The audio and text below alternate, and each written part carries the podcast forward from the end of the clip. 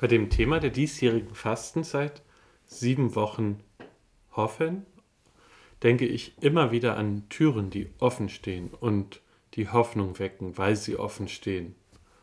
Unser Plakat für die Mittwochsandachten ist zwar auch etwas düster geworden, es zeigt aber auch eine Tür, nämlich die Tür der Friedhofskapelle des Basdorfer Friedhofes. Vielleicht haben Sie es ja schon auf dem Titelbild erkannt.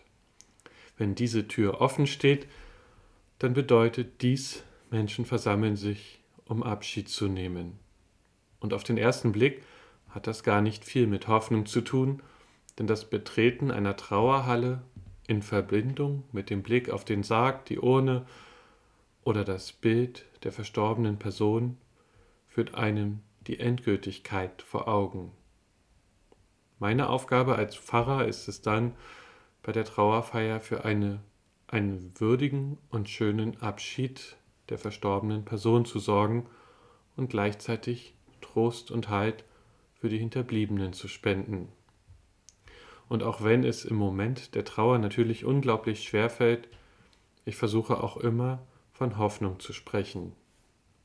Hoffnung natürlich für das Diesseits, dass der unendliche Schmerz vergeht und es irgendwann wieder andere Phasen im Leben geben wird. Aber weil eine Beerdigung, wenn ich sie halte, auch christlich ist, darf ich dann auch über meine Glaubensgewissheit sprechen. Hoffnung auf das Jenseits. Ich bin mir sicher, dass sich Gott für uns Menschen nur Gutes wünscht. Obwohl ich schon seit über 20 Jahren in jeder Passionszeit gerne faste, fände ich die Vorstellung, dass Gott an unserem Verzicht und zeitlich verordneter Trauerzeit einen Gefallen hätte, doch ziemlich befremdlich. Zeiten der Trauer und des Schmerzes kommen, wie vorhin gehört, eigentlich von ganz alleine.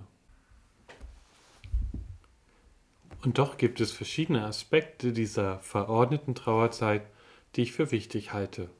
Einer davon ist das Lernen. Unser ganzer Körper, also auch unsere Seele, lernt über die Jahrzehnte von Fastenzeit, dass nach der Trauerphase auch wieder Freude kommt. Ganz deutlich wurde mir das im letzten Jahr in der Passionszeit, die durch den Angriffskrieg gegen die Ukraine irgendwie auch eine globale Passionszeit wurde. Ostern war der Krieg leider noch nicht vorbei, aber dennoch habe ich mich getraut, zu Ostern von der Hoffnung auf Frieden zu sprechen.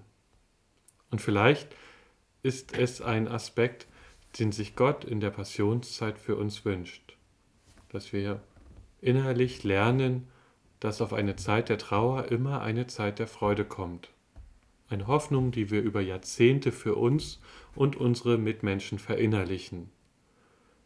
Wenn uns ein geliebter Mensch verlässt, werden wir irgendwann wieder lachen können. Und wenn wir selbst sorgenvoll auf den Tod zuschreiten, haben wir trotzdem verinnerlicht, danach kommt große Freude.